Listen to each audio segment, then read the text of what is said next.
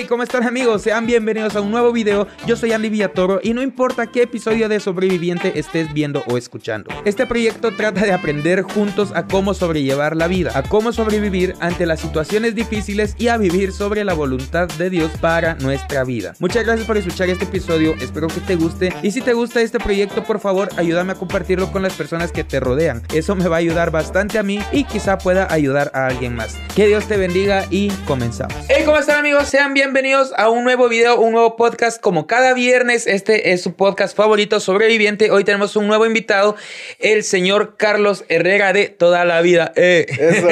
¿Cómo estás?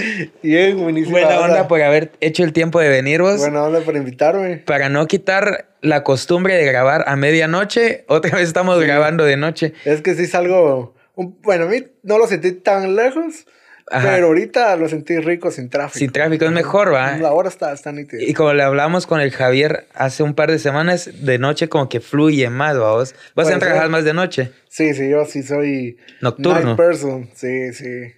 Eh, No sé, creo que es algo como común de. Más que vos que trabajas de de... la creatividad. Más que vos que trabajas de hacer música. La semana pasada tuvimos, o antepasada, hace, hace unos episodios atrás, a Cesari y aquí nos hablaba de que él trabaja de producir música. Vos también haces producción musical. Sí. Pero yo le pregunté a aquel, vos sos DJ. Y él Sí. me dijo que no. O sea, Cesari no es DJ. Vos sí sos DJ. Sí. ¿Por qué vos sí puedes ser DJ y productor y Cesari es productor pero no DJ? Depende del género musical. Por ejemplo, yo comencé, bueno, por ejemplo, Cesari es rapero también. Ajá. Entonces, digamos que es, Es que vos sos electrónico. Ajá, Yo hago de todo, en realidad, produzco de todo. Pero comencé como productor de música electrónica. Entonces, Ajá. digamos que la forma en la que vos presentás tu arte, tu música, Ajá. era a través de mezclar música como DJ. Entonces, digamos que de ahí nació.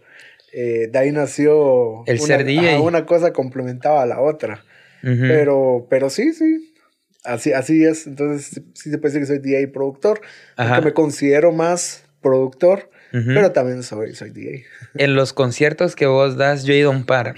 Vos te presentás y tenés un proyecto con. Ahorita estamos hablando con Miguel, que es el de toda la vida. Eh, y que yo tenía en unos videos, yo salí ahorita con la camisa de ustedes, vos, que Ah, está bien ¿sí? chilera, Simón. Buena onda. Este, con aquel tenés el proyecto y se presentan como DJs, pero yo no entiendo y explícame ahorita porque qué es lo que hacen, qué es lo que se suben a hacer, vos y las canciones y tal vez para la gente que tiene ese- esa duda. Suben al escenario y tienen su tornamesa o no sé cómo se llama, pero ¿qué hacen? O sea, las canciones ya están armadas, ustedes van poniéndolas en el ratito Sí. o solo brincan y hacen así. Que, mira, lo que se hace básicamente es.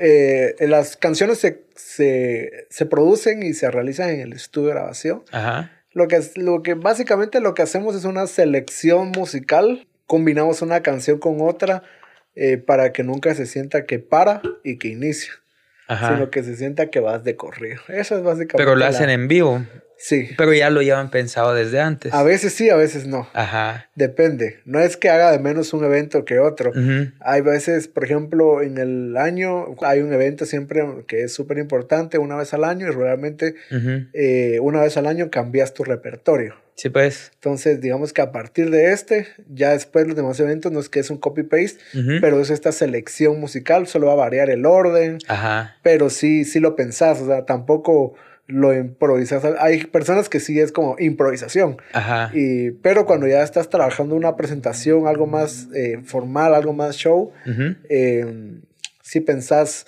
en ponerla en cierto orden, la música, bajo un propósito, para que Ajá. eh, decís aquí que al inicio quiero que esté más prendido al asunto, después se cansan las personas y no quiero estar todo el tiempo arriba, Ajá. sino que quiero bajar un poquito para que descanse. Entonces, digamos que armas una selección musical, igual que, por ejemplo, con una iglesia, empieza con la alabanza, que es el fuerte, después la oración, entonces lo que haces aquí es buscar cabal un orden de que si les pongo de adoración primero, después les pongo la alabanza, es como vengo de llorar y después Ajá. me pone, y entonces mejor primero salto y todo, y después lloro. En esos, en esos conciertos donde te presentas como vos, como Carlos Herrera, este, ¿qué tipo de música presentás? ¿Es electrónica? Porque me imagino que como DJ puedes mezclar lo que sea, puedes mezclar salsa, reggaetón y lo que sea. vos. Pero vos es electrónico. Sí, Fíjate que sí había una, hay una diferente diferencia entre los dos proyectos. Carlos Herrera fue, cuando yo inicié en todo esto de la música, estaba muy de moda que los DJs usaban su nombre eh, de pila. Ajá. Eh, antes, está, antes se venía de la cultura del DJ, venía de que era DJ eh, Alien, DJ, Pato. Pato, DJ, que lo conozco, DJ Pato. Saludos, DJ Pato. Saludos a DJ Pato. Pero eh, bajo un alias. Después, cuando empezaron como a tomar, y no quiero decir que antes, no, quiero decir que no se le tomaban en serio, como tirar, no estoy tirando, sino que después como que después del 2008, 2010, eh, la cultura del DJ se volvió un poco más no como el que estaba allá atrás poniendo la música, sino que el DJ se volvió artista y empezaron a usar los DJs su nombre de pila. Entonces, cuando yo me interesé en todo esto, me di cuenta de esto em, y decidí usar mi nombre. Eh, yo inicié con la música electrónica, después siempre, yo siempre tuve un gusto por la música urbana. En el colegio me recuerdo cuando iba en el bus, eh, mis compañeros del bus les encantaba el reggaetón y me contagiaron con eso. O sea, siéndote sincero, eh, yo sí me conozco bastante del mundo del reggaetón viejito. del bueno. porque cuando yo estaba, cuando yo estaba al colegio consumía de reggaetón, que ahora se le llama reggaetón viejito. Ajá. Y que todo decía, ah, ese reggaetón feo, que no sé qué. Sí, y ahora, y ahora, es el bueno, ahora es... Ahora es del bueno, y del nuevo. Ajá. Me junté con este Miguel. Eh, y le dije, mira, tengo unas ganas de hacer algo, mezclar lo que yo vengo haciendo con algo más urbano, pero que no sea reggaetón, reggaetón. Eh, de ahí nació, eh, y, me, y esto me, me, me, lo, como que me preguntan bastante cómo nació lo de toda la vida, y es que eh, realmente fue por el gusto, el, el gusto a la música urbana. Los dos nos juntamos a escuchar música urbana. Y cuando estábamos con el círculo que era de, de nuestros amigos que les gustaba la música electrónica, era la música urbana. Entonces había como eso. Y... Sí, como que hay como que una pelea entre electrónico urbano, rock urbano y, no se llevan. Ajá, o sea, como que no quería. Entonces siempre, vos vení, cuando íbamos a comer a algún lado con el grupo de amigos, me decía que la venite vos. Y me, me iba en su carro y poníamos música urbana porque nos gustaba. Entonces de yo quiero hacer algo, hagámoslo. Aquel eh, aporta otro, eh, otro conocimiento al proyecto musical. Y esto, pero me lo han preguntado como en privado. Eh, pero yo no, quería, yo no quería hacer un proyecto musical con alguien que hiciera lo mismo que yo hago, no me daba sentido. Entonces, pues. cuando nos juntamos en el estudio, aquel tiene mucha, como que, como te explico, mucho eh, criterio, eh, porque escucha mucha música. Y él era al final, eh, Miguel era el que, cuando antes de yo sacar algo, escucha esto. ¿Cómo lo escuchas? Ah, sí está más o menos. O, fíjate que esto suena igual a esto. Yo, ah, que es algo que pasa un montón. Es que vos haces algo que te imaginas que es tuyo y cuando miras es igualito a otra cosa. Sí. Entonces yo le digo, vos venite y aquel aporta, aporta toda lo que es la línea gráfica, la dirección de video, o sea, todo un montón de cosas que tiene toda la vida, que no, que eh, sus fortalezas, que son mis debilidades y los dos aportamos algo diferente al proyecto. Entonces, pues. digamos que como yo vengo de la cultura de DJs, al final toda la vida nunca fue pensado tanto a, a, que íbamos a sacar algo y vamos a hacer los toques, sino que fue surgió una cosa de necesidad de que tuvo éxito al inicio. Ah, Entonces dijimos, bueno, toda la vida es DJs también, pero aquí vamos a mezclar eh, algo diferente. Aquí solo vamos a mezclar eh, como música electrónica con ritmos latinos. Y tiramos salsa, merengue, reggaetón. Bachata. Bachata, trap. Ajá. Em, todo lo mezclamos en toda la vida. Y hacíamos como la fiesta latina, ¿verdad? Ajá. Es como, como la canción que te contaba que, que fuimos a grabar. Te decía como que yo hubiera cantado a vos. el video de, con Chesagui, con Danny Machine y Danny Ro. Que o sea, que ustedes cantaron, que, que aquellos cantaron y ustedes la produjeron y que yo estaba ahí en el público mezclado, vamos. Em, que ese era, ¿cómo se llama ese ritmo? Que era como... Fíjate que ese es un, se le puede decir que es un trap latino. Ajá. Eh, incluso yo tenía una conversación esta semana que casi que hace un año y unos poquitos días estábamos en ese video. Justo, ajá, fue, justo hace un año, como el 18 de marzo creo que fue. Fue el 14. 14, ¿va? 14 de marzo. Hace unos días. Es que fue, mira, fue ese fin de semana fue sábado, domingo dijeron que entró el primer caso de COVID a Guatemala y cruza todo y cambió la vida. Yo me recuerdo que antes de ese video, en las carreras de, de todo eso, yo pasé a cortarme el pelo. Ajá. Eh, y ya, ya, ya usaban mascarilla y todo, ¿verdad? Y, pero sí, vos usabas mascarilla antes del COVID. A veces. Ajá. Pero yo digo, en, ya lo mirabas cuando me cortaban el pelo, ya empezaban a usar mascarilla. Y yo me recuerdo que me estaban cortando el pelo cuando sale el presidente de la tele y empieza a hablar. En lo que me están. yo, ay, Y recibe, y recibe la llamada esa toda, producida, o esta chava. Y yo dije, a ver, pues, y. Pero bueno, no, mientras no lo cierro ahorita, ahorita, fuimos al video y al siguiente día, cuando me desperté, fue que dijeron, ya, todo se Todo cerrado. Y incluso ese video, como un dato, el video de la familia, es un video inconcluso. ¿Ah, en serio? ¿Por qué? Porque faltaron otras, eh, otras, tenía pensado una locación más, con un poco más de performance de parte nuestro. Y, había una planificación un poquito más y al final salimos con lo que... Sí, con lo que dio tiempo a vos, porque ya no dio chance a poder hacer algo otro fin de semana o algo así eh, porque empezaron los toques de queda y todo eso. Entonces, al final nunca había una opción de. Sí, mejor decidieron sacarlo a como lo habían dejado. Como, estaba. Que para mí, o sea, si no me decís ahorita, yo no me di cuenta. Yo pensé que esa era la, la temática y ahí que lo habían dejado.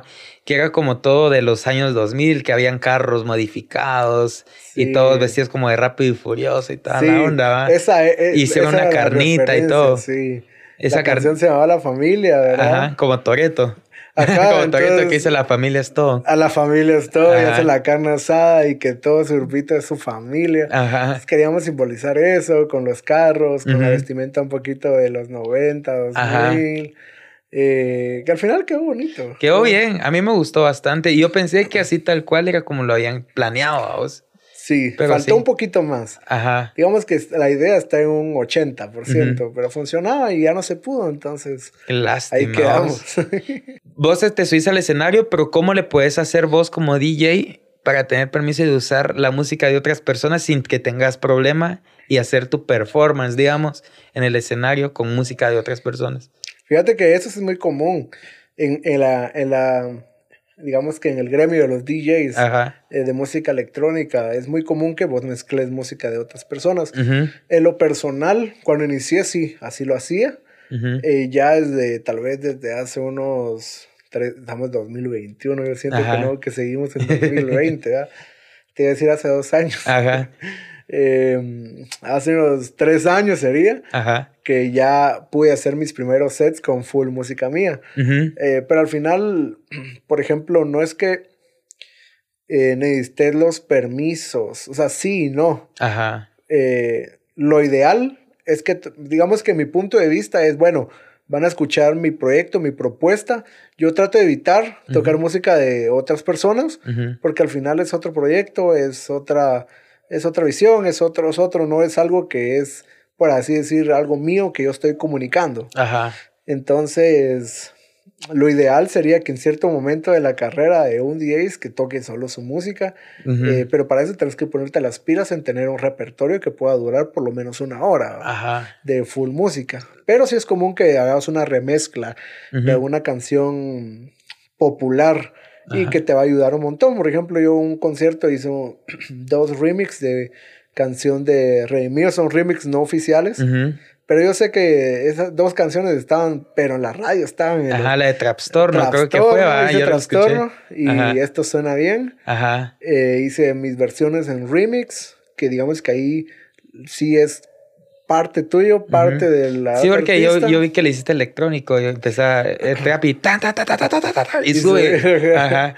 Entonces, digamos que ahí eh, digamos que en vivo, en, to en tocarlo, no hay ningún problema. Ah, donde me creó problemas fue en YouTube después, ah, cuando sí, lo subí, ¿verdad? Ajá, no. Pero pero creo que poco a poco, luego a todo, solo esas dos canciones en ese momento que no eran totalmente mi autoría, pero todas las demás sí. Ajá. Entonces, creo que la meta de como, como DJ y productor es que en cierto momento puedas tener un concierto de un contenido 100%... Eh, 100% tuyo, vamos. Yo, yo los conocí a ustedes, bueno, el proyecto, y yo no tenía idea de que el proyecto era de Guatemala. Y hay un montón de cosas que yo no me he dado cuenta hace tiempo de que se hacen aquí en Guatemala, vamos. Por ejemplo, ustedes, yo escuché la primera canción de ustedes sin saber que eran de aquí. Era la, la que se llama Celebra. Celebra. Y dice, ay, ay, ay, ay, ay, ay, ay. Porque yo la agarré para un rewind de un de todos los videos de todo el año que yo subí como en el 2018 creo que fue. Entonces al final del año hice un rewind de todos los videos y había una versión electrónica de esa canción como un remix de la original que era así bien entonces yo lo usé y, y, ahí fue donde escuché toda la vida. Y, ni idea que eran de Guatemala que se nota la diferencia entre entre como un avance siento yo que se ha tenido en la música eh, en digamos en producir música aquí en Guatemala propia así como con ustedes, que se, que se nota, no es como sin menospreciar a ninguno de los que han estado antes, pero como escuchar a otros raperos o que, que lo van viendo ahí como poco a poco, sino que ya se nota que lo de ustedes ya es más top y o sea, ya más profesional, vamos. Pero sí, la verdad, esa fue la primera vez que escuché el nombre toda la vida, que la verdad sí me, o sea, me gustó bastante. Vos, ajá, eso te voy a decir, ¿cuáles son los criterios para estar en su playlist? Si yo me vuelvo artista, ¿qué tengo que hacer para estar en su playlist? Eh, ¿Qué música les gusta, pues?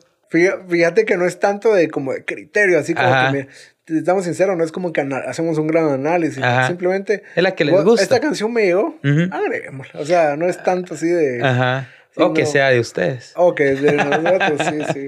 Ajá. Mira, contame, yo miro que vos sos bien así de streetwear.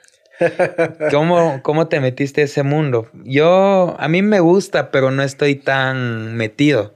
Me gusta porque me gusta cómo se ve, pero a veces siento que hay cosas que digo, ay Dios, hay un par de tenis, mejor me compro una moto a vos. Sí, sí. O sea, pero ¿cómo te metiste a ese mundo? Digamos, yo creo que bien amarrado al mundo artístico. Tú lo ves, sí. lo miras en este, y miras que miras un outfit de un artista. Y, querías estar igual que él, que esa, esa, chaqueta, a mí sí me gusta la ropa, entonces, como esos tenis, esa chaqueta, esos lentes. Entonces lo miras, te buscas y, ahí descubrís las marcas y descubrís y después mirás, decís, ah, esto sí no. Pero a lo barato de esta marca le llego. Ajá. O, o Ahora sí, porque unas cosas que son carísimas. sí. O, o, a unos, o esperás y, y compras tal vez un modelo eh, de dos, dos, años anteriores, pero sigue siendo la marca. Ajá. Y que al final, ahora muchas cosas de modelos anteriores sigue eh, eh, con la esperanza que después se vuelva eh, vintage. Ajá, cabal. Entonces, no, me gusta mucho todo eso. Em, y, y sí me fijo, sí me fijo. Yo considero que soy una persona que se fija mucho en, algo y por qué. O sea, me gusta cuando miro algo bien hecho, un proyecto interesante.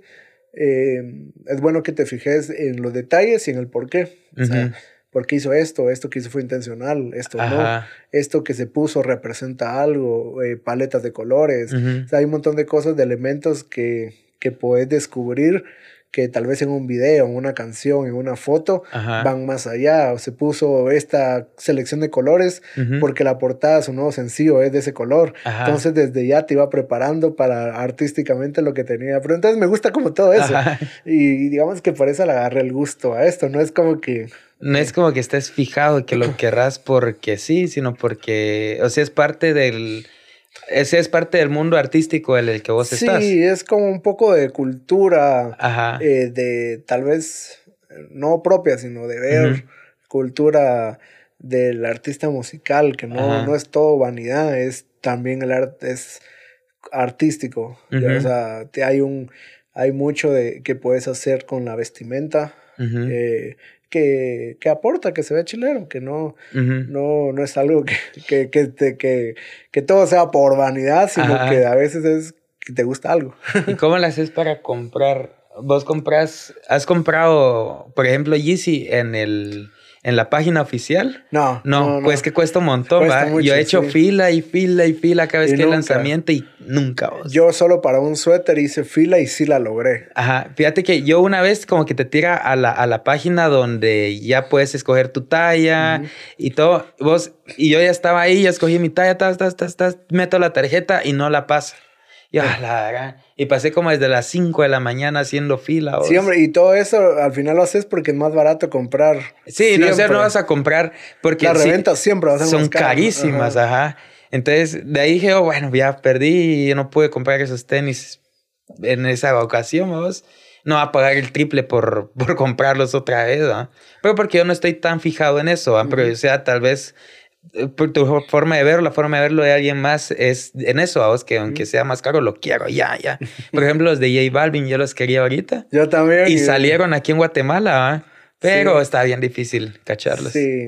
Pero vos sí los cachaste. No, yo no los caché. No, ¿quién fue que los cachó? Miguel. Miguel, Miguel, Los, tiene. Sí. Y para eso, vos vas haciendo tu, tu ropa de poco, ¿la usas diario o la usas solo para conciertos? ¿La usas solo para presentaciones? Sí, por ejemplo, regularmente cuando, cuando me compro algo de streetwear, no es, que, no, es que siempre me lo compre. Ajá. Eh, para mí lo que tengo de streetwear es como, como, como mi selección para algo... Para algo importante. Algo importante, sí, digamos, eh, un evento grande o, que me invitan a cierto lado. Entonces, sí. Eh, sí planifico, digo, bueno, tengo, tengo esto guardado lo voy a gastar en esto, que al final también lo veo como inversión, porque dentro de lo artístico la imagen es importante, eh, no solo la imagen eh, que das como persona, que es la más importante, sino que también la imagen personal de estéticamente. Eh, y al final todo en el mundo de la música sí influye, pues, o sea, puedes ver a... tampoco te estoy diciendo que tenés que andar siempre full, pero si es muy es, por ejemplo, como que vieras, si ves a un, a un abogado de diario, eh, ni te das cuenta, pero tal vez llega un abogado y tal vez llega bien trajeado y bien chilero, te da más confianza que, que llegue en ah, t-shirt a ver tu caso. Decís, ese es el que sabe, ¿verdad? Ese sabe, está, o sea, se ve que está bien uniformado, está bien trajeado. En la música, digamos que es similar. Eh, si lo miras, eh, que le importa también eh, la estética visual, decís de planos, bueno, sí. que si vas todo desarreglado, despeinado, te pusiste la t-shirt que no lavaste de ayer, y vas así, es como a esta persona le dio igual. O, o, simplemente solo le importa su música y ya no le importa lo demás. Fíjate que a mí me pasó algo así. Yo cuando me invitaban a predicar antes de la pandemia, hoy yo tengo un par de Yeezy blancos. Y cada vez que me invitaban a predicar, yo no los usaba para nada más. Ahora ya se me pusieron más viejitos, ya los uso. ya los Ahora ya los uso diario. Ajá, pero los usaba ves que me invitaban a predicar, ves que me ponía los Yeezy y decían, estos son los buenos para ir a predicar. Sí, sí. Con eso cae la presencia. pero, pero así me pasaba y como que esperaba yo el momento especial para usarlo. ¿Qué es lo que mi mamá me decía? Mi mamá me ponía una, una camisa y me decía, no, hombre, llévate estos zapatos. Le decía, no, hombre, pero es que los buenos son estos. Le decía, porque, o sea, para mí, o sea, yo, yo, decía, voy a ir a hacer algo para Dios, voy a llevar lo mejor que tengo. A vos no va a poner mis zapatos que uso para que usaba para ir al colegio, por ejemplo, solo porque sean formales, sino que voy a llevar algo que para mí es lo mejor que tengo. A mí me pasa exactamente igual. Hay veces en los que me, ay, ¿por qué vas así? Eh, esto voy con lo mejor que tengo. sí, o sea, es diferente la vestimenta, pero uh lo que vos decís, ah, estos tenis los guardo, estos solo son los tenis del domingo, que al final son tenis, no son como, como esto, como un zapato formal y todo, pero son los mejores tenis que tengo y me gusta ir así de esta forma por eso y eh, te entiendes perfectamente en ese sentido. Yo escuché en tu podcast que vos hablabas que en una ocasión en tu colegio preguntaron que quiénes eran músicos. Ah, y que vos dijiste yo soy músico porque vos eras DJ, pero que después dijiste que no eras DJ. Contanos de esa historia. Eh, fíjate que la, la, historia fue que estaban hablando de un contexto de cabal de, de músicos, que no son músicos, y yo dije yo soy. Porque era DJ y me hicieron un comentario, vos no sos músico. Ajá. ¿Vos, qué tocaste? Vos, ajá, vos sos DJ. Yo, pero en ese momento sí fue como, como un poco de menos y que me hizo al final superarme a, a encontrar la, el mundo de la teoría musical y, y, por qué en ese momento no podía ser músico. Y lo entendí hasta, cierto, hasta cierto punto todavía no me considero músico, a veces lo digo, a veces no, en 100% no me considero. Eh, pero me considero más creativo de la música.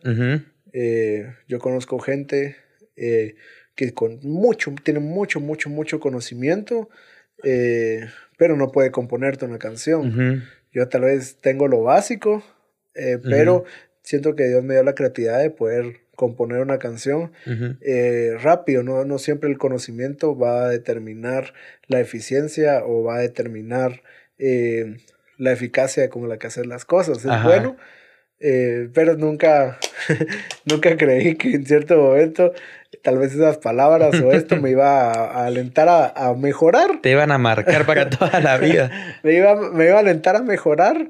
Eh, pero, pero sí, o sea, cosas que pasan.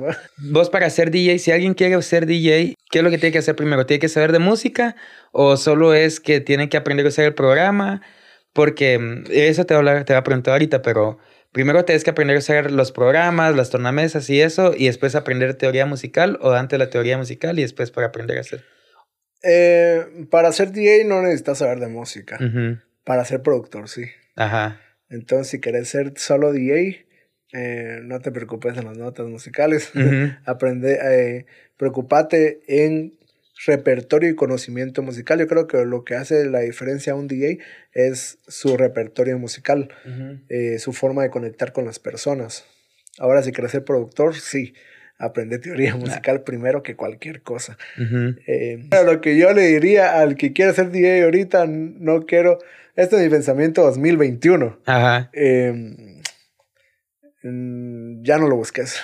Ser DJ. Ser DJ. ¿Por qué? El DJ de por sí, yo a mi punto de vista, no es que me las sepa todas, pero el DJ va a dejar de ser necesario en unos 20 años. Yo, yo estoy seguro que de aquí a 2040, 2050 los DJs van a desaparecer.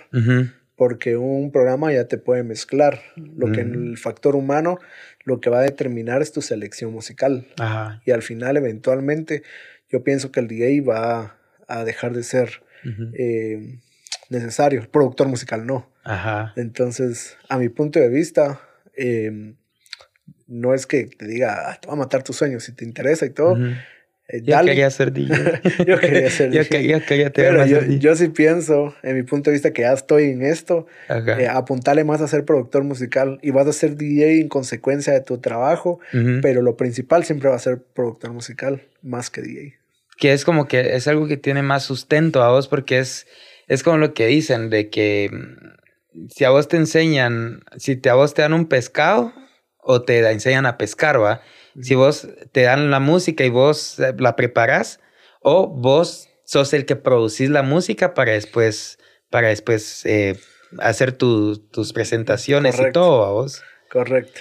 Literal, yo, yo he visto videos en donde hablan de cómo es que era la música antes, cómo se producía, por ejemplo, las canciones de estas de, ¿cómo se llama? De la de Bohemian, el de Freddie Mercury, el de Queen.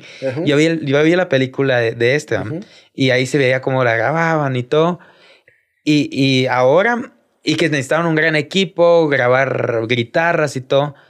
Pero con el tipo de música que más consumimos ahora no se necesita nada de eso, solo necesita un estudio como el que vos tenés, una persona así como vos ahí y ya tenés. Y alguien que cante, ¿va? O incluso alguien que ni siquiera canta porque y ahí me, ven cómo le arreglan la voz, ¿va? Entonces, tarde o temprano todo eso va a sustituir la música que conocíamos antes, ¿va? Sí, la, la, todo va cambiando, va evolucionando. En la música antes... Eh, eh, era necesario cabal ir a un gran estudio, tener, o sea, antes sí podía decir que sin plata no lograbas. En cambio, ahora lo tenés todo a accesibles precios a poderlo hacer en tu casa. Obviamente los estudios grandes siguen existiendo, pero ya no son necesarios. O sea, ya no son indispensables. Puedes tener una excelente calidad con una grabación casera, por ejemplo. yo creo que a futuro el comentario que yo hice, digamos, va hacia allá. Hacia allá, yo, yo, hacia donde yo lo veo es como ahora hay unas playlists de Spotify que le das play y ya te hacen la mezcla de corrido. Hay unas playlists que ya vienen como hechas las mezclas y no sentís y, suenan bien. Eh, y es una selección musical que hizo un humano, pero ya la aplicación te lo puede mezclar y puede sonártelo bien. Yo creo que también a nivel de tocar en vivo, yo he escuchado comentarios porque digamos que de 2010 a 2020 salió lo de los DJs. Ajá. Y que empezaron a ver al DJ como artista y van a escuchar al DJ y todo. Como a DJ Tiesto, a DJ, ¿cómo es que se llaman? Hay varios. Hay varios, los, famosos, digamos. Y lo vas a escuchar y escuchas su música y sus mezclas y bonito y todo. Eh, pero digamos que todo, hay momento para todo. Yo creo que el momento más fuerte para el DJ ya pasó y fue hermoso, como, como, el meme. Fue hermoso, y, pero ahorita viene. Éramos felices y ni lo sabíamos.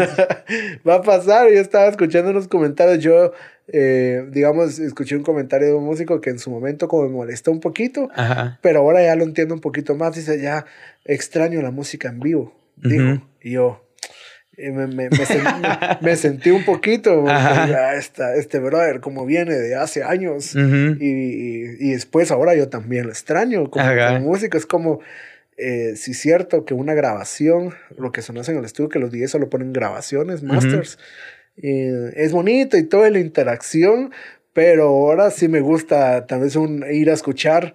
Eh, sí, porque yo en mi casa tengo bocinas. Puedo poner el set de un DJ y, y escucharlo en mi bocina, escucharlo full, así lado. Eh, pero no tengo una batería, un bajo, una guitarra y la combinación de esos que solo lo va a encontrar una banda. Son diferentes cosas, no es que estemos menospreciando la una a la otra, pero hay momentos en los que tal vez vas a escuchar cierto género por muchos años y después vas a decir a los 5 o 6 años, ah, le llama aburrí del mismo tunga tunga. eh, ahora quiero otro, quiero otro, otro ritmo, quiero otro y eso es comprensible. Eso pasa en todos los géneros de que te van a quemar mucho una idea y te va a gustar y va a estar de moda, pero en cierto momento te vas a aburrir y va a pasar otro y pasar otra cosa y así funciona. Tarde o temprano pasa. ¿vos? Así, ¿vos crees que la, la música producida en estudio eh, puede reemplazar completamente a una producida por una banda. Porque hay, hay plugins y eh, puedes poner baterías, puedes hacerte la guitarra, un solo de guitarra con un teclado MIDI y todo eso. ¿Crees que compite así a igual con el tener una banda? Porque literal vos podés ser una banda vos solito. Y no necesitas tener a nadie más. Es cuestión de gusto. Ajá. Yo creo que es cuestión de gusto. Pero sí se nota la diferencia. Sí. Sí, porque... El que sabe sí nota la diferencia. O sea, sí y no, te voy a explicar a veces sí y no. Eh, porque cuando lo haces en computadora suena perfecto. Porque son, le decís, tocan el tiempo 1, 3, 1, 3, 1, 3 y la caja en el 2, 4, 2, 4, por ejemplo. Por ejemplo. El factor humano, la batería, es que va, a variar, por ejemplo, porque los sonidos de computadora fueron grabados, ese sonido de batería que escuchas y que después lo puedes tocar a la computadora, es una batería carísima que está en Estados Unidos con micrófonos engasados y vos lo puedes tocar en la computadora y, suena como una batería real y sí es una real, por así decirte, a una grabación que haces en tu casa que tenés una batería más o menos y unos micrófonos más o menos. Y el baterista tampoco tocaba. Eh, también, También. exacto. Entonces, cuando pones una con la otra, eh, ahí, la, ahí te va a decir, ah, sí, con el programa suena mucho mejor. Ajá. Pero si pones a la par una batería igual y con un humano tocándola, vas a sentir que el humano no, no toca el 1 y el 3 exactamente. Hay, una, hay, una, hay un factor humano que se le llama incluso, que algunos programas lo agregaron, agregarle el factor humano. Como que la equivocación de no hacerlo perfecto. Ajá, hacerlo un poquito imperfecto. Entonces, yo creo que va a depender. La única diferencia que puedes eh, tener es en eso. y es ahí donde te vas a dar cuenta. Es decir, Ah, yo tengo personas, eh, productores, amigos que me enseñan una canción y es como, vos, ¿y quién te grabó esas guitarras? Ajá. Ah, lo hice la compu. Y lo hice con mi teclado. Ajá, y lo hice ahí. Ajá. Y, y suena bien. Eh, pero mi gusto personal, a mí me gusta agregar cosas grabadas. Ese es mi gusto personal. Ajá. Creo que va a ser cuestión de gustos y cuestión de, de, de gustos y cuestión de hacerlo bien o mal. Como te digo, si, lo, si tenés la posibilidad de grabar algo con alguien bueno y con un instrumento bueno y con unos buenos micrófonos, pues mejor. Eh, baja mejor, sí. ¿verdad? Entonces, que lo que ya está la compu, pues. Ajá. Entonces, creo que eh, todavía no podemos decir, en mi punto de vista, que digamos que en la producción el factor humano va a dejar de ser necesario, porque al final...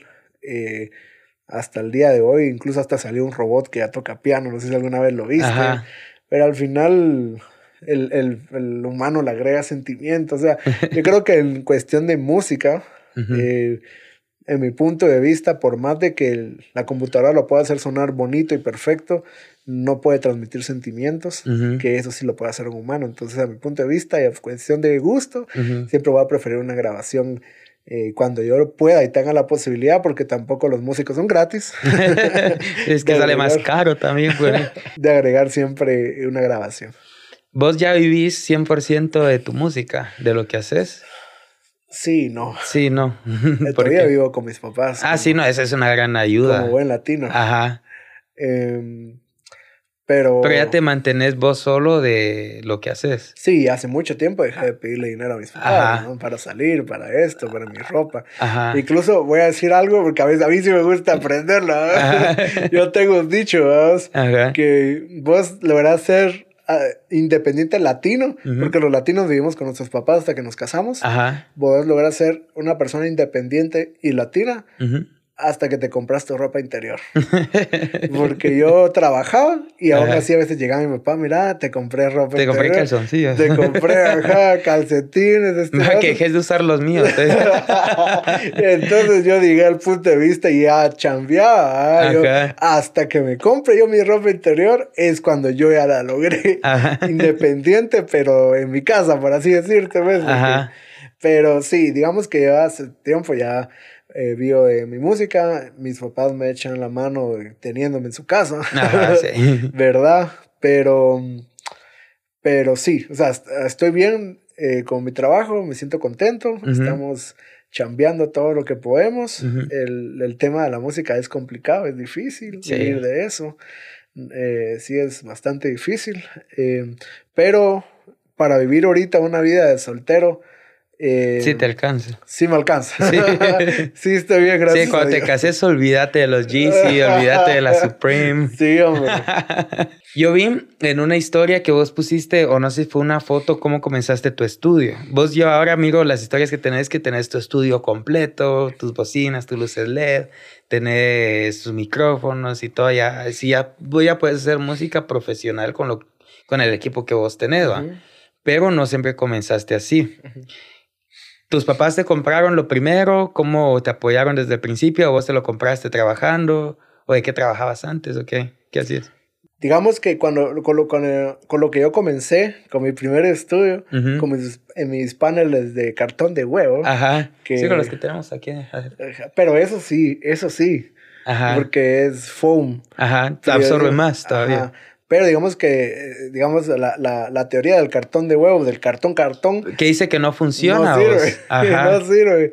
Todos piensan, no sé por qué, el cartón de huevos. Y yo también lo pensé. Yo también guardé un montón. Forré todo mi cuarto de cartón de huevos y nunca hizo nada, ¿verdad?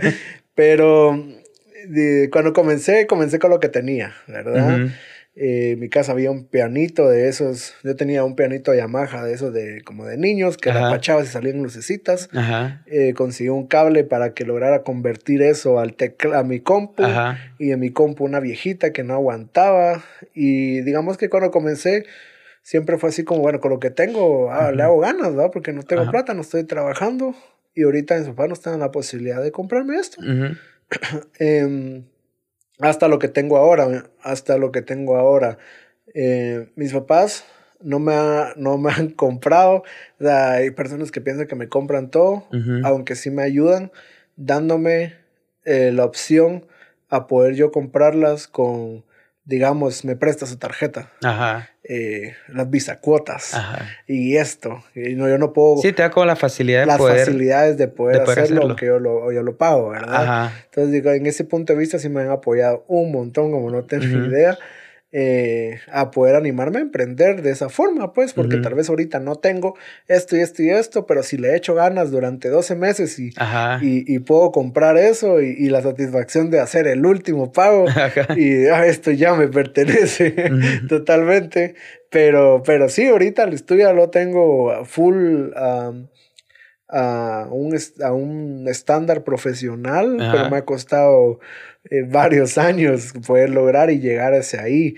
Eh, me recuerdo Eh, no siempre cuando trabajaba de la música, no todo el tiempo pude hacerlo full de la música. Digamos que cuando comenzás, la diferencia de la música no es como un emprendimiento que salís y ya, ya emprendí y la Mara, qué buena onda, vamos a ir a comprarte, yo te hago un pedido, no me gusta tus t-shirts, pero por apoyarte te la Pero por buena onda te ayudo. Ajá. Eh, digamos que la música para que crean en vos tenés que tener un progreso, tienes que tener una buena propuesta y, y, si lo primero que sacas es malo, te van a tachar de que sos malo y ya no van a querer escuchar la segunda canción. Entonces, digamos que en ese proceso, en, ese, en eso, eh, me llevó un tiempo. Eh, yo trabajé en call center. Ajá. Sí, eso te iba a eh, preguntar si habías tenido otro trabajo de lo que te habías de lo que comenzabas a independizarte en esto, de que dónde sacabas tus fondos, tus recursos. Sí, al inicio comencé trabajando en un call center, digamos que tenía mi equipo básico, después hice un upgrade a un equipo, ah, tenía mi equipo eh, como te digo al inicio, mi equipo improvisado, donde admiras cómo para que las cosas funcionen, esta cosa viejita la conectas y las bocinas que tenía, buscas el, el, estéreo de tu casa viejo y conectas al cable y te las ingenias. Tenía mi estudio ingeniado. Ya después dije, no, ya tengo que hacer un upgrade a esto. Me, me metí a trabajar en un call center medio tiempo, en lo que iba a la U. Y Trabajé ahí durante un año y un poquito más hasta que me compré mis chivitas. Eh, me compré mis chivitas, renuncié y dije, bueno, ahora con esto que tengo, eh, yo tengo que ver qué hacer que genere, que, que, que, se mueva. Y yo creo que poco a poco Dios fue abriendo las puertas y, y poco a poco pude ir comprándome mis cositas mejores, ir haciendo más upgrades, eh, aprendiendo más, que tu trabajo era conocido poco a poco más y más. y, y, fue exponencial, ¿no? Fue, fue, no sé si usa la palabra, se escuchaba buenísimo en mi mente, eh, pero fue... Se escuchaba impactante e inspirador. sí, fue así como, como, como les digo, de, de, abajo hasta hacia arriba, con, en escalera. Ajá. Es lineal, se llama eso. Eso, mero. Eso, eso, eso. Ajá. o sea, es como escalón por escalón vas pasando, no es como que haya llegado la fama o el éxito o las producciones de la noche a la mañana. Sí, sí, fue poco a poco. Y es algo que, que, yo hablo mucho ahorita con, con, personas que están iniciando, que están viendo este podcast. Es como eh, ahorita Espera, espera que pase. En mi casa pasa lo mismo. Estoy haciendo una grabación y hay unas motos que, pucha, aparecen en camión. Ah, sí. o sea, sí, y por más que cerres vos, el, el, ruido siempre se mete. ¿Cómo una moto puede hacer tanta bulla? o sea, pero bueno, bueno. Déjamelo ahí porque el tema de las motos es delicado. Yo odio las motos y odio a los motoristas. no, es que me da, me odio porque me da miedo porque yo sé que me voy a, no sé, si yo algún día uso una moto me da miedo que me voy a caer. Y, me, y odio las motos y los motoristas porque odio cómo se meten entre los carros. Sí, Perdón, motoristas.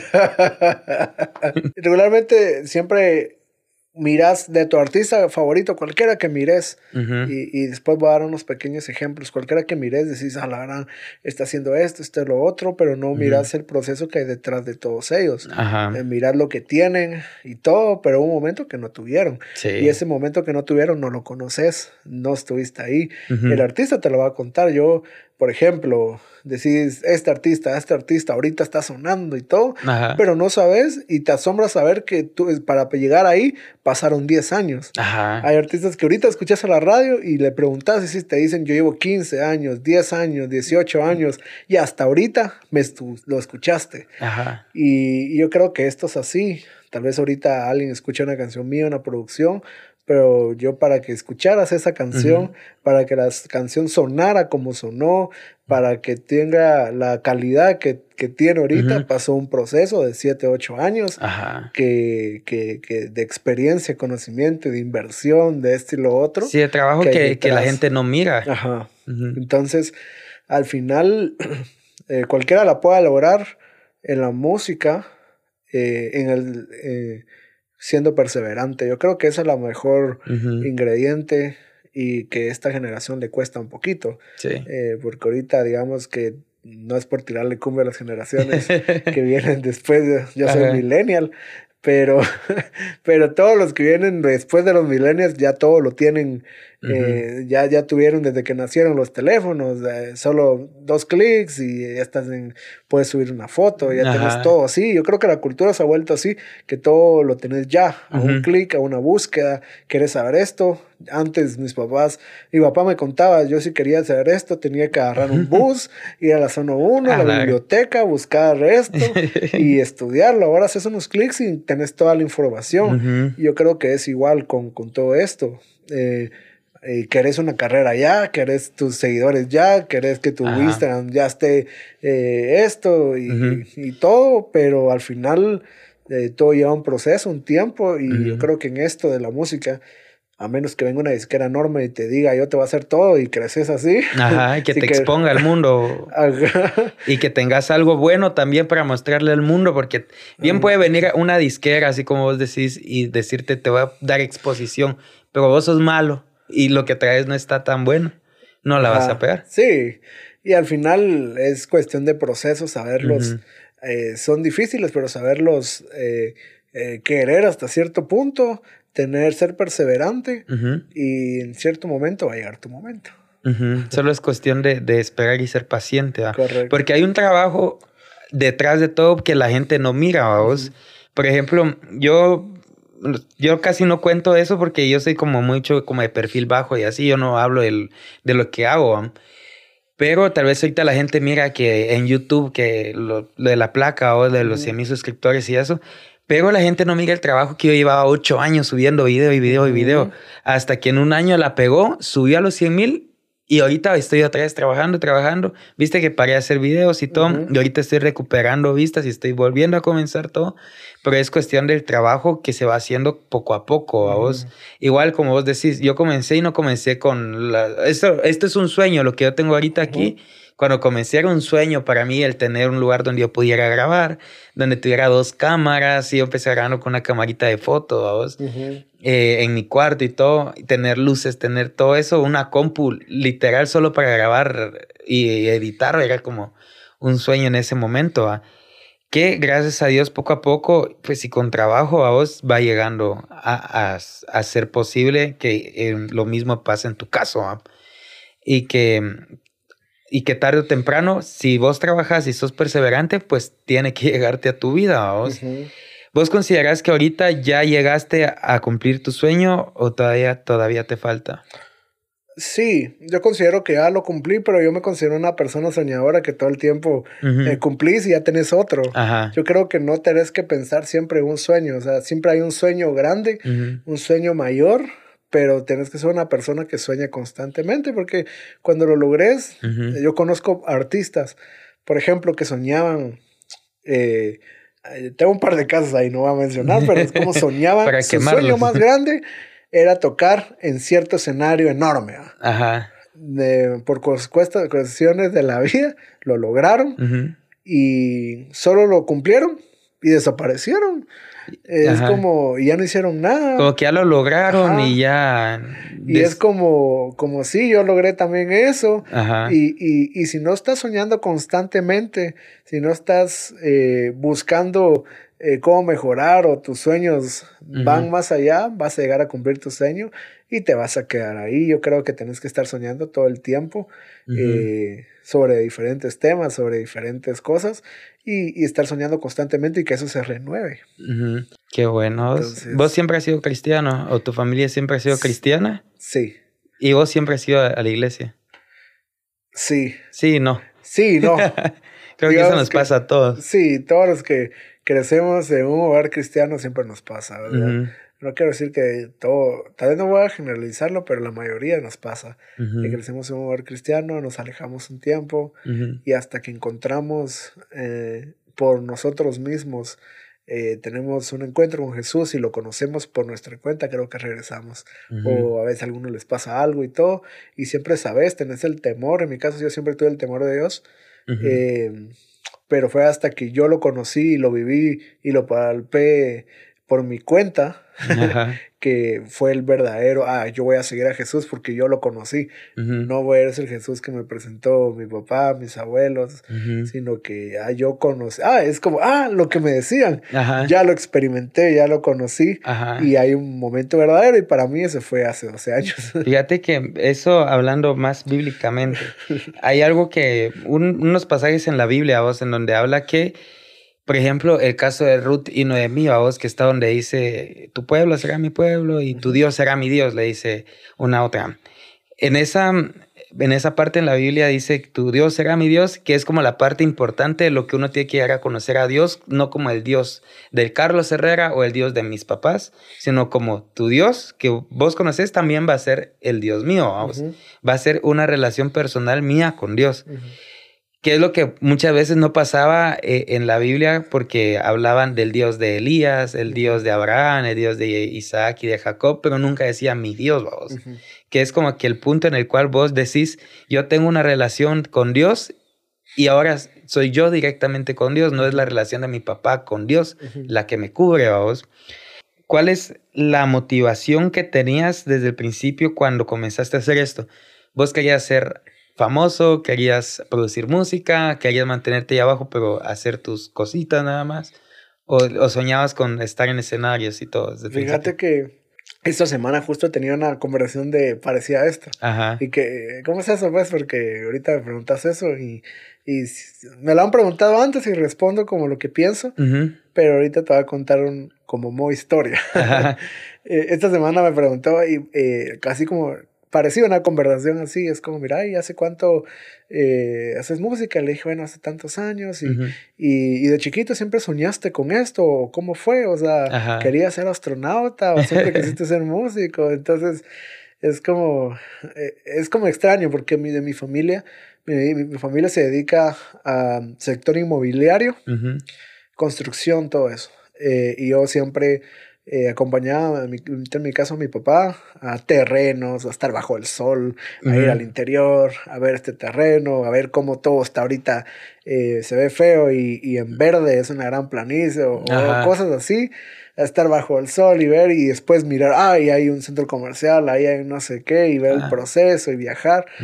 Y es bonito, me gustó, o sea, me gustaba y como que todos esperaban que yo fuera en ese sentido. Ajá. Eh, pero en mi casa no hay músicos, nunca, no te puedo decir. pero fuiste la excepción de la familia. sí, en mi casa no hay músicos, tampoco, tampoco es que había una gran selección musical en mi casa, que tal vez no, no eran músicos, pero tenían sus viniles, no, tampoco.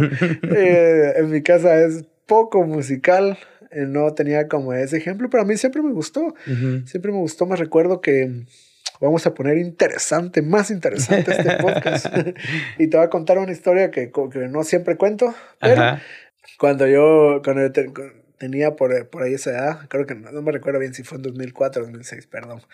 Em, pero a mí yo tuve un problema de que a mí yo tuve un secuestro. Ah, ¿en serio? Sí. ¿A vos te secuestraron? a mí me secuestraron. Ah, la verdad.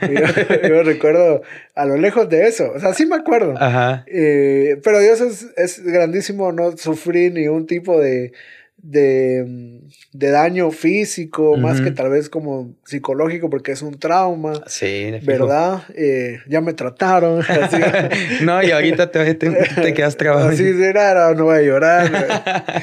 Eh, pero. después, vamos, a hablar por vos. Me cuidé de todo eso y salí. Eh, incluso. Es pura película. O sea, las películas que miran sí fue, fue casi que así. Em, pero después de eso, para no ser tan larga la historia, para, les quiero contar el contexto para que no digan, ah, solo contó eso para, para poner, bueno, eso no. sino que el contexto fue cuando yo regresé de todo eso en mi iglesia. Eh, a la que iba yo antes, de mi familia, eh, porque ahorita ya no asisto a la iglesia de, que, de la que pertenecía a mi familia. Digamos que en parte de encontrar a Jesús fue encontrarlo, no a mi forma, pero no lo encontré donde me dijeron que lo encontraba, sino que fue como Dios se manifestó en mi vida. Entonces, en ese momento, em, yo chiquito, o sea, sin saber solo el contexto que la iglesia, en mi casa me dicen orar, habla con Dios y esto. Me recuerdo que yo estaba solo y puse un álbum que tenía mi papá de, de que en paz descanse y lo Dios lo tenga en su gloria de Paul Wilbur, que marcó mi vida. Eh, lo puse Y yo sin saber, o sea, yo en ese momento, por lo menos en mi casa, a mí no, en ese momento no me enseñaron mucho como lo de tener una intimidad con Dios, lo que solo es como lo de ir a la iglesia los domingos, eh, orar antes de comer, eh, eh, ser agradecido, respetar a tus mayores, no mentir, o sea, todo eso, lo, lo básico. Pero yo sin saberlo, simplemente tuve un momento de intimidad con Dios, estaba solo, puse música, y yo solito le pregunté a Dios, Dios, ¿por qué me pasó esto? ¿Por qué si el promedio de 10 personas eh, de en Guatemala, 3 sufren de violencia? Eh, ¿Por qué yo fui ese 3%? Esta es una estadística de ese tiempo. No sé cómo estará ahorita. Ahora está peor. no sé si está peor, amigo. Pero desde ese momento era de 10 personas, eh, 3 sufren algo y a nivel secuestro era como de 1000, eh, de 1006, algo así era. ¿verdad? Entonces, sufren específicamente de secuestro. Entonces, ¿por qué de esos 100 yo fui el 3, de esos 10 yo fui el 3 o de esos 1000 yo fui el 6? Eh, ¿Por qué?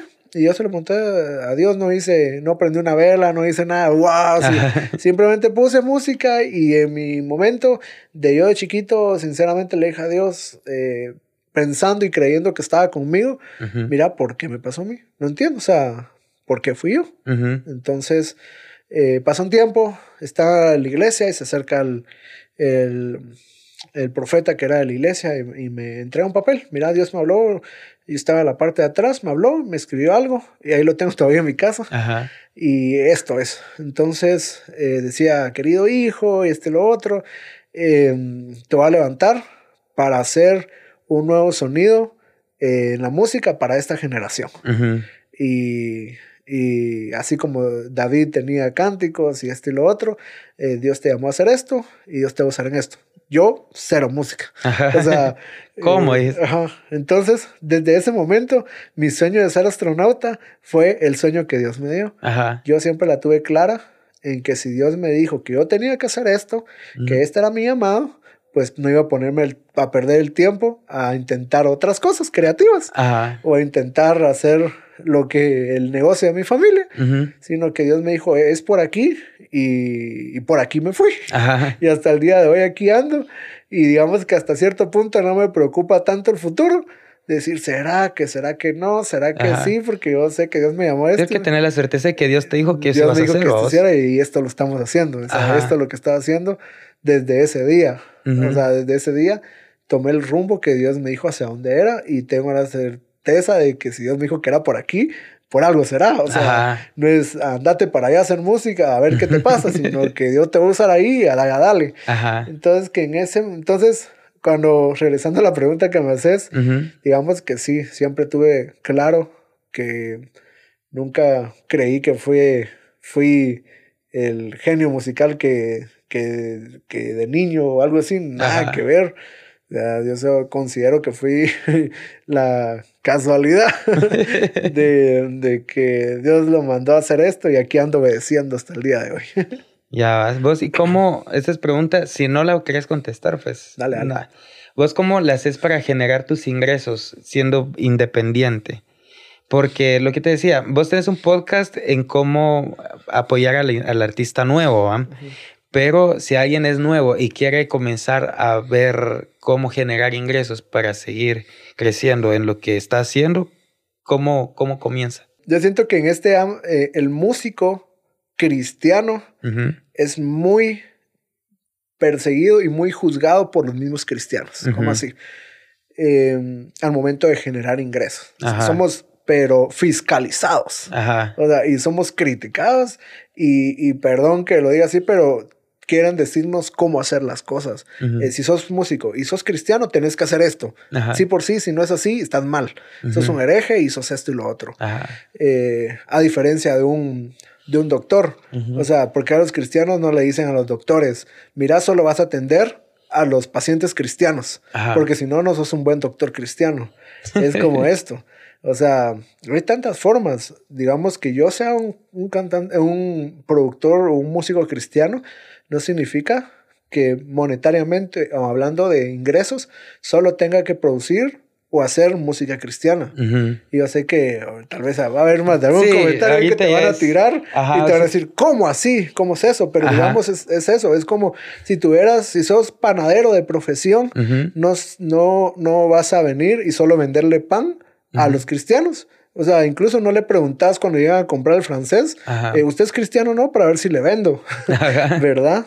Igual es con la música. Hay formas de generar no solo dentro del el ministerio, ¿verdad? Digamos, eh, que yo sea un músico y que sea cristiano, eh, puedo Ah, hay formas de utilizar esto para comunicar lo que yo pienso y llevar el mensaje.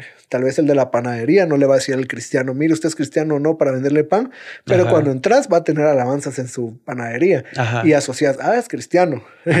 y el que no es, va a entrar y va a escuchar alabanza y te va a comprar pan. Entonces, al final, con todo esto, lo que quiero decir es que hay varias formas. Yo, como productor, tengo mi ministerio, tengo mi música, también produzco para gente que, no es cristiana. Hago música, hago comerciales, intros de YouTube, hago esto y lo otro. Hay otras formas de generar, no solo eh, dentro de, de lo artístico, dentro de la iglesia, por así decirlo, dentro del ministerio, sino que dentro de la música hay varias formas de poder generar haciendo música, no solo dentro de tu proyecto musical, ministerio, sino que... Para otras personas producciones, em, YouTube me ayuda, me ayuda Spotify, por ejemplo, eh, em, los conciertos. Eh, viene alguien y me dice, mira, necesito que me hagas una canción para este, un jingle para un anuncio, eh, una canción de un artista tal vez que no secular. Eh, escuchan un, ahí un par de canciones ahí que, que, el beat yo lo hice y lo vendí, pues, o sea, se fue. Ya se fue. y no está mi nombre por ningún lado, pero es una fuente de ingreso para mí. pues sí. ¿Verdad? Y es mi trabajo y es mi profesión. Entonces yo creo que en todo esto quería como sacarlo un poquito porque hay, un, hay una forma de generar, de monetizar y de salir adelante la música, no, si, no, no no solo lo que se ve o lo que es aparente, sino que hay más formas en las que puedes generar ingresos eh, de parte de la música, las grabaciones. En, mi casa llegan, graban, eh, tiene un costo por hora. Eh, y hay varias formas en las que se puede generar, generar siendo creativo y no solo enfocándote en hacer las formas de cierta cosa, al revés, haciendo las cosas de cierta forma, sino que sí hay formas y sí se puede lograr. Ajá, como de vivir de, de, hacer las cosas. O sea que si yo quisiera grabar a tu, a tu estudio, tiene, depende de qué tan malo sea yo para cantar o qué tanto me tarde, eso me va a costar. Más o menos por el tiempo. O sea, regularmente un estudio igual es, eh, ¿cuánto tiempo vas a...?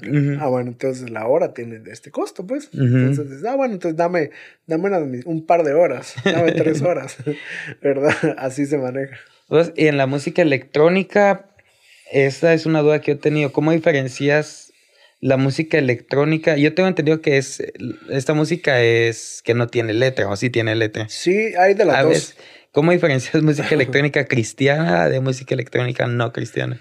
Eh, bueno, para empezar, yo creo que la música no es cristiana o no. La música no tiene religión. Quien lo tiene o que la etiqueta que le pones o vos, al final eh, hay música para cada para cada situación, eh, pero la música de por sí no es buena o mala eh, hasta que vos le das un significado o el artista le da un significado. Si le pones una letra obscena y fea, obviamente es una canción para mal, pues. la música la categorizamos pero al final la música no es cristiano, no, ese es mi pensamiento.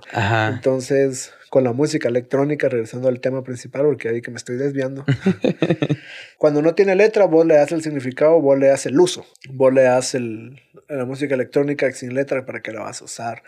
Eh, puedes ponerla de fondo mientras haces cosas malas, o puedes hacerla de fondo mientras haces ejercicio, haces cosas buenas por tu salud. La música con electrónica con letra, que es la que yo hago. Eh, que es la que tiene un significado porque tiene un mensaje de esperanza, de salvación, de que Dios está contigo, de eh, diferentes temas de confianza, confiar en Dios. Entonces, eso ya tiene, es música que lleva un mensaje. Entonces, a mi punto de vista, yo creo que mm, las dos. Puedes usar la que no tiene letra para bien y la que sí tiene para dejarte bendecir. Sí, porque la música, bueno, normalmente se asocia a la música electrónica como en las películas y así como los que se andan drogando en un club o algo así, vos.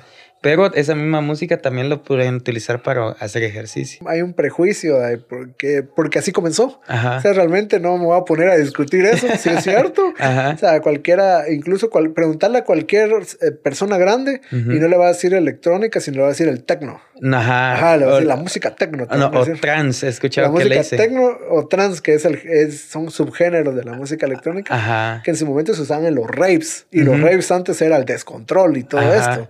Eh, pero al final es el uso que le dan a la música, como te digo, la pueden usar para andarse drogando y esto, que a eso lo, para eso la, en su momento, para eso lo tomaron, porque el que hizo la canción la hizo en un estudio, no la hizo pensando que la Mara se eh, la, se drogara, sino que nacieron los famosos sintetizadores. De ahí sale la música electrónica, de la una invención de, la electrónica, pero de la electrónica, no la música, sino de la electrónica de electrónicos. Eh, descubrieron que existían los osciladores, que existía que se podía hacer sonidos a base de la electricidad. Y de ahí nacieron, nació la música electrónica a base de una invención humana. Y después la Mara lo usó para tripearse, pero así la puedes usar para tripearse, la puedes usar para bendecir, pues, o para hacer algo productivo que puede ser, como decís vos, hacer el workout también diario y si le pones música, la puedes usar para bendecir. vos si quisiera alguien eh, que está comenzando a hacer música, DJ, y como vos decís, que los DJs se van a morir de hambre más adelante, y va a ser productor, y, o sea, y si quiere ser productor... Hay que evolucionar a ser productor. ¿qué, ¿Qué le dirías que cómo comenzar a, generar para independizarse? ¿Qué, qué, lo que, ¿Qué pasos tiene que seguir para poder lograr el sueño de independizarse y ser productor? Bueno, primero apuntar a ser productor. Por ejemplo, a mi caso no pasó así. Yo comencé siendo DJ porque no sabía. Pero digamos que yo, como yo te decía, mi punto de vista es que ser DJ va a dejar de existir en un futuro un poquito lejano. Pero por ser productor no pero si sos productor y haces música, eh, va a haber un momento que te van a llamar, mira, nos gusta su música, eh, lo invitamos a que venga a tocar. Entonces tenemos que ser DJ, ¿verdad? Para, para tocarla, en este caso, si fuese música electrónica. Em, yo considero que tenemos que apuntar a ser productor musical. Yo considero también que todo está en, internet. Eh, y es como, el primer paso es creértela y, y aprender y comenzar. O sea, yo creo que lo más importante es comenzar, sin importar, sin, sin que tengas una lista de lo que no tengo. Porque lo que te va a impedir hacer algo va a ser siempre tu lista de, ah, no tengo esto, no tengo esto, no tengo esto. Comenzar con lo que tenés, y, pero comienza a hacerlo, empieza a buscar tu sueño, buscate, juntate con personas que están en eso. No necesariamente necesitas que venga el mejor que hace eso o que te venga de no sé dónde, aquí a Guatemala a enseñarte. Puedes juntarte con alguien que medio sabe y te va a medio enseñar, pero ya cuando medio sabes, conoces a otro que sabe, medio sabe un poco más. Ajá. Entonces, ese que medio sabe un poco más, te va a enseñar ese poquito más. Y después, el internet y con esto y lo otro, la logras, el que quiere puede. Yo considero que si querés lograrla, es saber y creer en, en, vos en que en cierto momento la vas a lograr, aunque la veas eh, pálida al inicio. yo considero que es eso, es creértela, comenzar y después las cosas comienzan a pasar. Ajá. ¿Vos en qué momento dijiste que sacaste la primera canción que dijiste, hoy sí ya lo estoy logrando, hoy sí ya la hice con lo que estoy haciendo? Eh, por ejemplo, con esta Celebra que vos me decís, cuando, cuando yo estaba en el estudio, cuando, salió, cuando salió la canción fue así como, ala, esta canción tiene algo. Pero al final nunca sabes porque, por ejemplo, hay canciones que yo digo, oh, logrón, esta está increíble y no funcionó mucho, no funcionó. Y hay otras que digo, mm, ah, está bonita. Y la saco porque está bonita. Y que si a la gente le encantó. Entonces, al final nunca vas a saber, no hay una fórmula. Tal vez hay una, una disque fórmula que te dicen, me hace esto que es básicamente replicar éxito. Ajá. O sea, te dicen, esta, esta, esta canción funcionó y tuvo éxito, entonces hace lo que la canción hizo y al final vas a hacer para haciendo una canción similar. Por ejemplo, cuando escuchas la gente que hace hits, de regularmente lo que hacen es estudiar las que pegaron y hacer similares y al final vas a sonar igual. Y un momento en que todas sonan igual. Entonces, yo creo que al final pienso que nunca tenés la certeza de que va a funcionar, pero tenés que seguir haciendo y haciendo y haciendo. O sea, como, y si sacas, tenés que seguir y sacar, proponerte este año voy a sacar 20. Y de esas 20, más de alguna me va a funcionar. Pero si solo te vas a sacar 3 y las 3 no muy. Entonces, ah, creo que como está la industria ahorita, como está funcionando, la, la, la forma de lograrla es, ahora en la música, que tal vez lo vas a ver más como en el ahorita, en tu punto de vista de creación de contenido, que hay, vos, la onda es crear contenido, crear, crear, crear, crear, y hay algunos contenidos que van a funcionar más que otros, digamos que es parecido, ahora va hacia allá, a sacar, sacar, sacar, sacar, y algunas van a funcionar. Más de alguna tiene que pegarle, ¿verdad? y en cierto momento, cuando ya encontres tu identidad musical hacia dónde, eh, lo que querás que saques va a funcionar, porque ya la gente conoce tu trabajo. Vos y el proceso creativo para hacer una canción, ¿cómo comenzás? Así vos que producís, te dicen, mira, yo quiero una canción de reggaetón, quiero una canción de trap latino. ¿Cómo comenzás a hacer la canción? O si vos que tenés en mente hacer una, ¿cómo comenzás a hacerla? ¿Vos le empezás a escribir, vas a escribir la letra o vos solo haces el ritmo? Eh, en, algunos, en algunos casos hago todo y en otros casos solo hago cierta cosa. Ajá.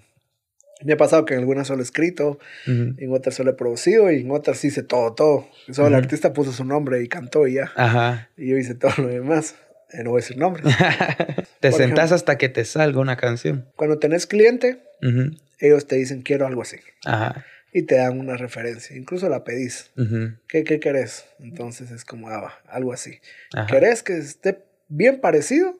¿O me das la libertad de darle mi toque o la libertad de hacer algo experimental. No, quiero que esté casi igual, pero que no sea igual porque me va a traer problemas. ah, bueno, entonces hacemos parecidos. Y con mucho gusto hago los parecidos. Y es fácil porque me hago una guía, algo así quiero. Entonces, como, ah, bueno, ahí estaba, así. Buenísimo. Eh, a veces lo escribe otra persona, a veces escribo yo o a veces lo escribe el artista. Con mi música, hay veces en las que me gusta una canción mucho y la tengo ahí hasta que evoluciona, ah, quiero hacer algo parecido.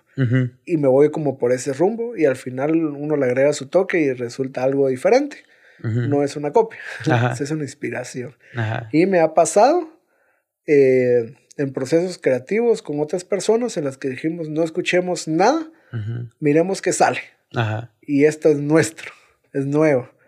Y ese es mi favorito, en el que no ponemos ahorita, no ponemos las famosas referencias, solo creemos, miramos que sale y salen cosas buenas. Entonces, digamos que hay diferentes escenarios eh, y ni uno es mayor o mejor que otro, simplemente va dependiendo de la necesidad o lo que querés hacer. Entonces, considero que, que los tres escenarios que te, que te planteé, planteé, ah, que te planteo, que planteé, eh, son los más comunes. Pero bueno, buena onda por haber venido, Carlos. Este, gracias por hacer el tiempo.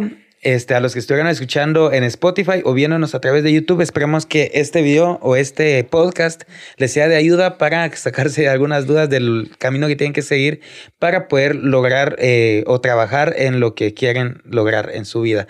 Nos vemos la otra semana con otro video, con otro podcast, como todas las semanas. Mi nombre es Andy Villatoro y gracias, Carlos, por haber estado aquí. Buenísima onda. Solo antes de, que cortes, ah, antes de que cortes, dale, dale. quiero mandar unos saludos a mi mamá que me está escuchando. Ah, miras que, que mi podcast me pasó que me decían, eh, saludé una vez en el primero, mandé unos saludos, mandamos unos saludos y después ya no me saludaste del podcast. Entonces, ahora que me invitan a uno, dando uno, ah, ya, hay ciertas personas que me dicen, mandamos saludos. un saludo a Miguelón. ¿Quién, amigo? A Miguelón, al Danny Machine, fijo Arest, un saludo al Danny Machine, a un mi cuate que se llama Loki, un saludo también, y a mi familia que fijo lo va a ver. Entonces, saludos a todos. Qué buena onda, gracias por haber estado aquí. Y a los que se quedaron viendo hasta el final, este, comenten aquí abajo a quién más les gustaría invitar para que esté aquí, para que platiquemos. Y nos vemos la otra semana. Nada, gracias por haber estado aquí, mucha. Que se los bendiga. Órale. Ahí estás, buena onda vos.